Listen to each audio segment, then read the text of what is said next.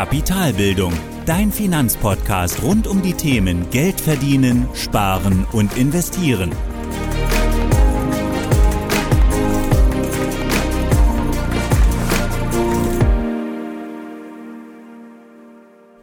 Hallo und willkommen zur neunten Folge des Kapitalbildungspodcasts. Heute geht es um die Frage, warum die Inflation dein Geld schleichend entwertet. Und wir hatten schon in den vergangenen Folgen über Inflation gesprochen und wie die EZB ihre Geldpolitik eben versucht zu steuern, beziehungsweise durch die Geldpolitik versucht, diese Inflation zu steuern. Und einfach kurz, bevor wir in das heutige Thema einsteigen, kurz zur Wiederholung. Inflation ist der Kaufkraftverlust des Geldes durch steigende Preise wichtiger Gütergruppen. Und die EZB strebt eben durch ihre Geldpolitik eine Inflation nahe 2% an. Und das einfach mit dem Vorwissen aus den vorigen Folgen schauen wir uns dann heute an, wie sich eben die Inflation auf unser Erspartes, aber auch auf unser investiertes Geld an, bzw. auswirkt. Und im ersten Schritt schauen wir uns jetzt mal an, wie sich eigentlich die Inflation auf unser erspartes Geld auswirkt. Was klar ist, wir wissen, dass die Inflation das Geld entwertet bzw. die Kaufkraft verringert.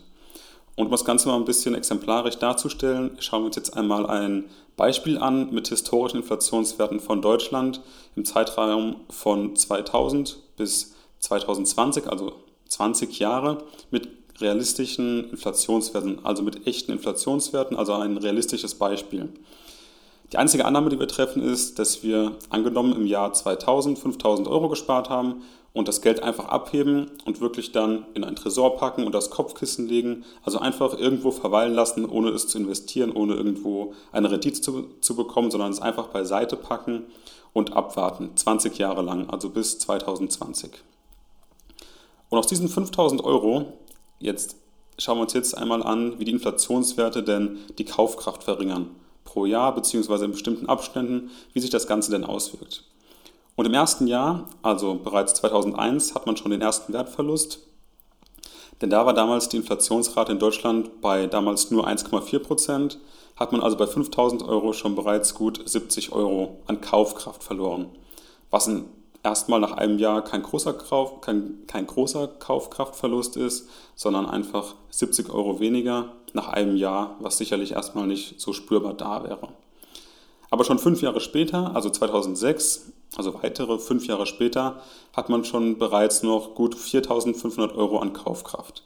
Also von den damals angesparten oder zur Seite gelegten 5.000 Euro wurden bereits 500 Euro Kaufkraft genommen. Also 5.000 Euro, jetzt nur 4.500 Euro nach sechs Jahren. Jetzt springen wir noch mal ein ganzes Stück weiter, nach 20 Jahren, also direkt ans Ende. Und hier ist unser Geld, also 5.000 Euro, real wirklich nur noch 3.741 Euro wert. Man hat also innerhalb von 20 Jahren mehr als 1200 Euro an Kaufkraft verloren, nur dadurch, dass die Zeit einfach weitergegangen ist, nur dadurch, dass wir es an der Seite haben liegen lassen und nur durch die Wirkung der Inflation über 20 Jahre. Und das sind wirklich satte 25 Prozent weniger Kaufkraft mit der gleichen Menge an Geld. Und das ist eigentlich auch das Schwierige oder das Hinterlistige an der Inflation, dass wir zwar nominal noch den Wert des Geldes haben, der sinkt auch nicht, wir haben weiterhin 5000 Euro in der Hand, aber der Unterschied ist einfach, dass wir mit diesen 5000 Euro nicht mehr die gleichen Waren kaufen können wie vor 20 Jahren. Und das genau ist der Unterschied und das ist auch das Schwierige. Und deswegen habe ich auch in der Überschrift geschrieben, das Geld schleichend entwertet. Das ist das Schwierige daran, dass man eben immer noch 5000 Euro hat. Auch auf einem Girokonto hätte man immer noch 5000 Euro. Man kann sich von diesen 5000 Euro aber heute, also 20 Jahre später in dem Beispiel, einfach weniger kaufen. Und das ist das Thema. Inflation entwertet das Geld schleichend und das Thema ist auch ein Kaufkraftverlust von gut 1,4 Prozent im ersten Jahr. Also diese 70 Euro, die wir gerade eben im Beispiel gesehen haben, die merke ich erst einmal gar nicht. Wenn wir jetzt aber von langen Zeithorizonten reden, und das gerade bei Investitionen reden wir oft von langen Horizonten, da sind 20 Jahre auf jeden Fall üblich. Und wenn man sich dann anschaut, dass wir hier 25 Prozent an Kaufkraft verlieren, dann ist das sehr wohl ein Thema. Denn das Ganze summiert sich eben so weit auf, dass wir am Ende bei unserem Beispiel 1200 Euro weniger an Kaufkraft haben und somit, wie gesagt, 25 Prozent an Kaufkraft verloren haben und dadurch auch 25 Prozent weniger Waren kaufen können, mit der gleichen Menge Geld letztendlich. Also Fazit für unser erspartes Geld zum Thema Sparen. Inflation passiert verdeckt, also sie ist nicht direkt sichtbar und sie frisst langsam also erstmal im ersten Jahr wenig, aber sehr, sehr stetig die Kaufkraft des Geldes auf. Und genau das ist das Gefährliche oder genau das ist mit schleichender Inflation gemeint oder mit, dem schleichenden, mit der schleichenden Eigenschaft der Inflation gemeint. Sie frisst zwar langsam auf, aber sehr, sehr stetig. Das dann zum Thema Sparen. Wenn wir uns jetzt anschauen, was passiert denn eigentlich mit unserem investierten Geld, dann sprechen wir darüber mit investiertem Geld, eben, da gehen wir in Geldanlagen rein, die eine Rendite versprechen. Also sowas wie eine Sparanlage bei Banken, bei denen wir Zinsen bekommen jährlich, aber auch Aktien, die beim Verkauf einen Kursgewinn ermöglichen oder auch Immobilien, die beispielsweise beim Verkauf, beim Verkauf einen Preis am Markt erzielen. Also immer dann, wenn Renditen anfallen, dann sprechen wir natürlich von, dem, von der Investition und da spielt eben die Inflation auch ganz stark mit rein. Und analog zu unserem ersparten Geld haben wir auch hier einfach die Schmälerung des Wertes und in diesem Fall eben die Schmälerung der Rendite. Also ganz, ganz konkret, bei einer angenommenen Inflation von 2%, was ja das Ziel der EZB ist in der Geldpolitik, eine Inflation nahe 2% jährlich, dann haben wir eine Rendite von 2%, mal angenommen, ähm, dann ist es so, dass wir real also zwar eine Rendite von 2% haben, durch unsere Inflation hat unsere Rendite, die wir bekommen haben auf dieses Jahr, tatsächlich aber keinerlei Rendite bekommen, denn unsere Kaufkraft ist im gleichen Maß gesunken wie das, was wir eben an Rendite erhalten haben. Und bei allen Renditen unter 2%, wieder, also genauso wieder angenommen, wir haben 2% Inflation, bei Renditen unter 2% hätten wir sogar den Fall, dass trotz einer Rendite, also trotz eines Gewinns, trotz eines Zuwachses eines Wertes wir in einem Jahr tatsächlich eine Entwertung des Geldes erfahren. Also die Kaufkraftverlust wirkt dann in dem Fall schwerer als der Gewinn oder als die Rendite letztendlich und somit hätten wir sogar eine negative reale Rendite. Bei allen Renditen über 2% wäre es dann so, dass wir zwar immer noch einen realen Gewinn haben, eine reale Rendite, einen realen Zuwachs, allerdings unsere Annahme um 2% verringert. Also aus 4% werden dann real 2% oder aus 6% werden 4%. Heißt also im Endeffekt, dass jede Geldanlage, egal welcher Art, die irgendeine Art von Rendite abwirft, immer um die Inflationsrate geschmälert wird, jetzt reinbezogen auf die Kaufkraft des Geldes. Nominal ist das ein ganz anderes Thema. Wir haben immer noch die gleiche Summe, wir haben die gleiche Rendite, aber mit dieser Rendite ein Jahr später oder 20 Jahre später können wir uns einfach weniger von diesem gleichen Geld kaufen. Und was ich hier eben schon teilweise gesagt habe, ist nominal real und hier ist einfach zwischen diesen beiden Arten zu entscheiden, zu unterscheiden. Nominal bedeutet, das ist die Rendite vor der Inflation. Also da berücksichtigen wir die Inflation nicht. Wenn wir eine beispielsweise von 100 Euro 10 Euro bekommen nach einem Jahr bei einer Geldanlage, hätten wir 10% Zins letztendlich oder eine 10%ige Rendite und würden dabei gar nicht die Inflation berücksichtigen. Real hingegen bedeutet aber, das ist die Rendite nach der Inflation. Also in dem Fall berücksichtigen wir die Inflation bzw. bereinigen die Rendite um die Inflation. Also in dem Fall ziehen wir eben von diesem Zinsertrag oder von dieser Rendite 10 Euro eben noch die 2% ab und haben somit wirklich nur eine reale Rendite von 8 Euro, obwohl wir eigentlich 10 Euro in der Hand haben, können uns aber in dem Fall wirklich nur für 8 Euro etwas kaufen, Waren oder Dienstleistungen. Und genau das passiert eben mit Inflation auch bei Investitionen, genauso aber auch beim Ersparten. Und das Schwierige oder worauf man achten sollte, ist, dass wenn man von Rendite spricht, gerade auch in Werbung, in Medien, dann wird ganz, ganz häufig oder eigentlich immer die Inflation vernachlässigt. Darüber spricht man nicht, weil sie eben nominell gesehen nicht da ist. Der Wert des Geldes ist natürlich ein anderer, aber die Summe des Geldes und die Menge des Geldes ist immer noch die gleiche. Und deswegen wird auch ganz oft bei Renditeversprechungen, bei Thema Rendite ganz oft gar nicht über die Inflation gesprochen, obwohl sie aber real unsere Kaufkraft des Geldes jedes Jahr stetig verringert. Und deswegen, wenn man wirklich das Thema Rendite hört, wenn du das Thema Rendite hörst, wenn du über Rendite sprichst, habe immer auch im Kopf, dass die Inflation berücksichtigt werden muss. Denn wie gesagt, oftmals in der Werbung, wenn dann von Geldanlagen gesprochen wird, spricht man immer nur über die nominale Rendite, was für dich aber ausschlaggebend ist, dass du auch real nachher noch was von deiner Rendite übrig hast. Denn es bringt dir einfach nichts, wenn du jetzt 1% jährliche Rendite hast, aber durch die Kaufkraftverlust, durch die Inflation eben, sagen wir bei 2% eben, real wirklich nur eine Rendite von minus 1 hast, dass du sogar also wirklich Verlust machst in einem Jahr. Denn so können dann beispielsweise aus 1000 Euro nach zehn, nach zehn Jahren zwar nominell gut 1100 Euro werden, nominell bei, bei ähm, einer Prozent Rendite, 1000 Euro, 10 Jahre, 1100 Euro, real bleiben durch diese Kaufkraft oder durch Inflation, also 2% abgezogen, aber nur 905 Euro als Kaufkraft übrig. Und hier musst du also immer bei den bestimmten Annahmen oder auch wirklichen Renditen, wenn du dir Themen anschaust, wenn du verschiedene Szenarien durchspielst, immer auch in etwa eine Inflation von rund 2% einpreisen.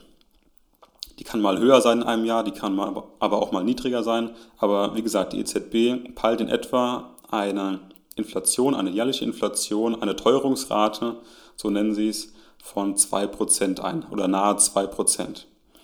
Und genauso kannst du eigentlich dann immer deine tatsächliche, deine reale Rendite auch in dem Fall berechnen, indem du einfach wirklich im Durchschnitt 2% abziehst, um so dann wirklich auf einen realen, realistischen Wert zu kommen.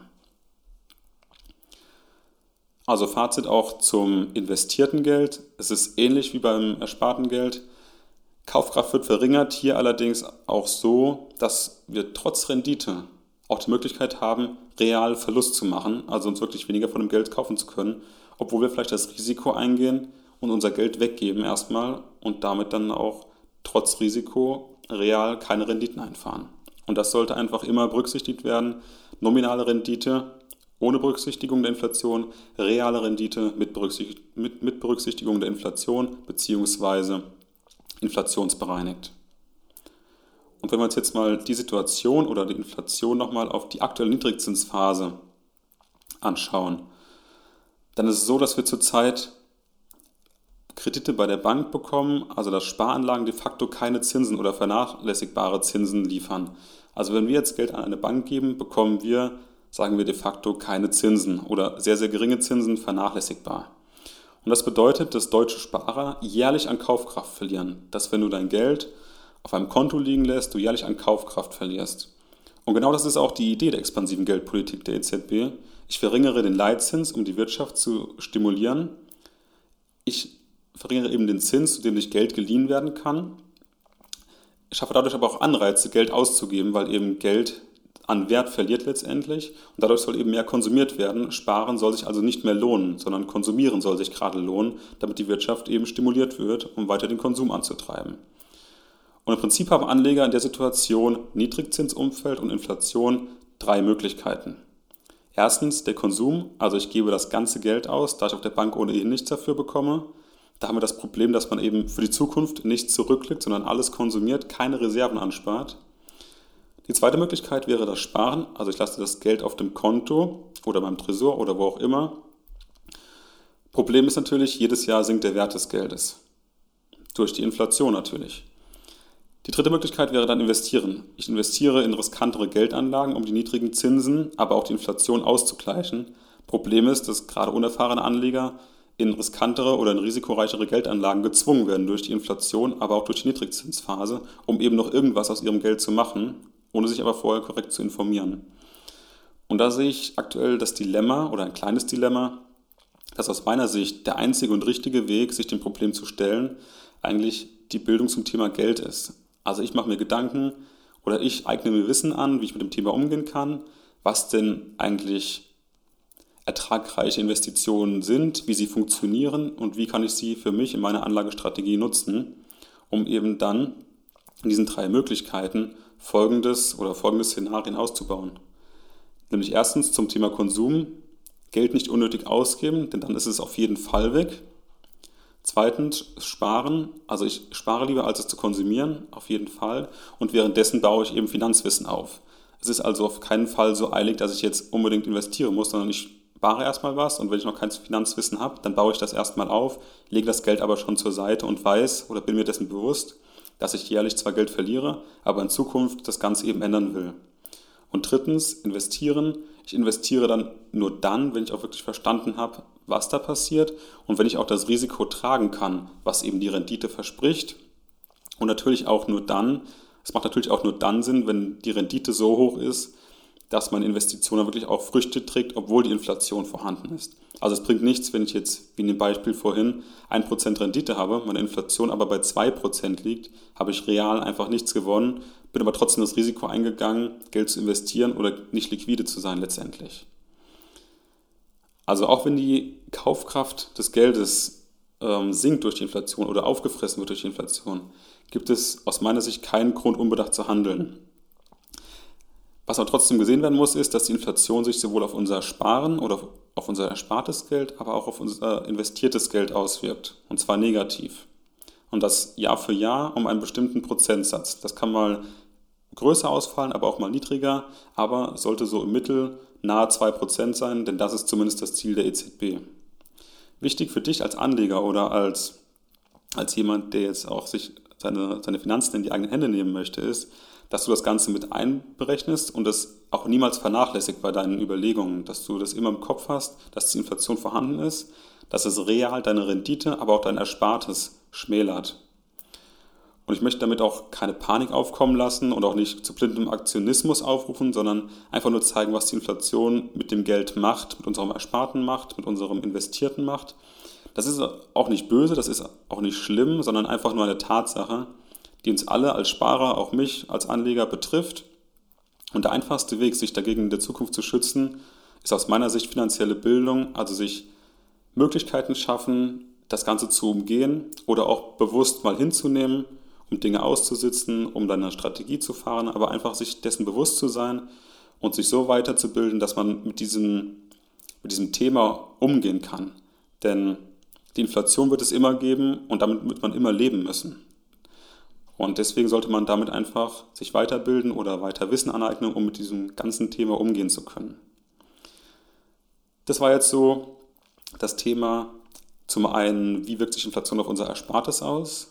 Zweitens, wie wirkt sich Inflation auf, ähm, auf unser investiertes Geld aus? Und dann nochmal bezogen auf unsere Niedrigzinsphase oder unser Niedrigzinsumfeld, das wirklich einmalig ist, wie schwer ist es da eigentlich noch als Anleger Entscheidungen zu treffen oder in welchem Dilemma steckt man da eigentlich, wenn es um Konsum, Sparen und Investieren geht.